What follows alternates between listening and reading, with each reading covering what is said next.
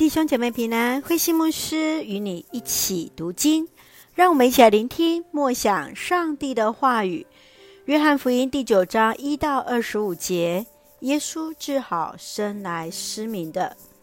约翰福音第九章只围绕在一个美好的主题，就是耶稣医治了一位生来无法看见的人。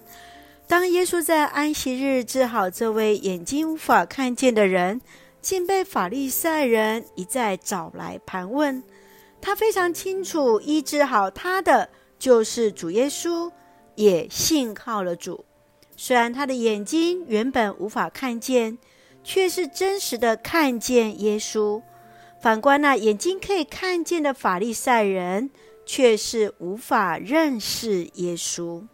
让我们一起来看这段经文与默想。请我们一起来看第九章二十五节。他回答：“他是不是罪人，我不知道。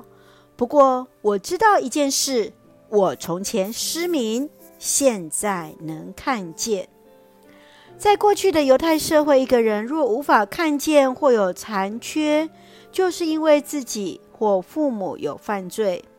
因此，当耶稣遇见这一位失明者，立即被门徒来提问：是谁的罪造成的呢？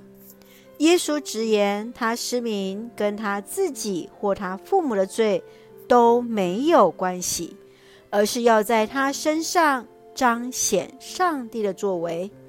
接续，耶稣就医治了他。然而，这一天是在安息日，这使得法利赛人非常的生气。甚至去找寻他的父母。然而，重获光明的他一五一十将耶稣医治他的过程说出来，并且勇敢宣告自己过去是失明，现在确实是能看见的。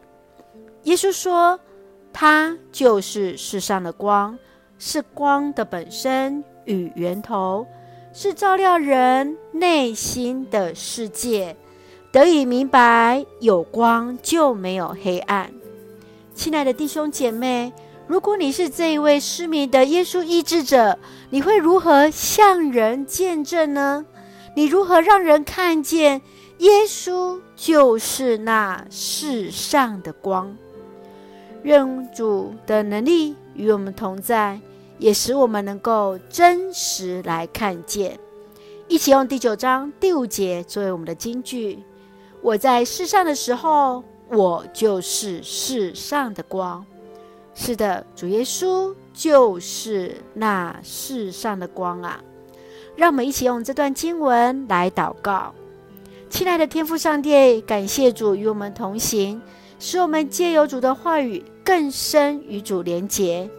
感谢主，就是那世上的光，是我们得以真实的行在光明中。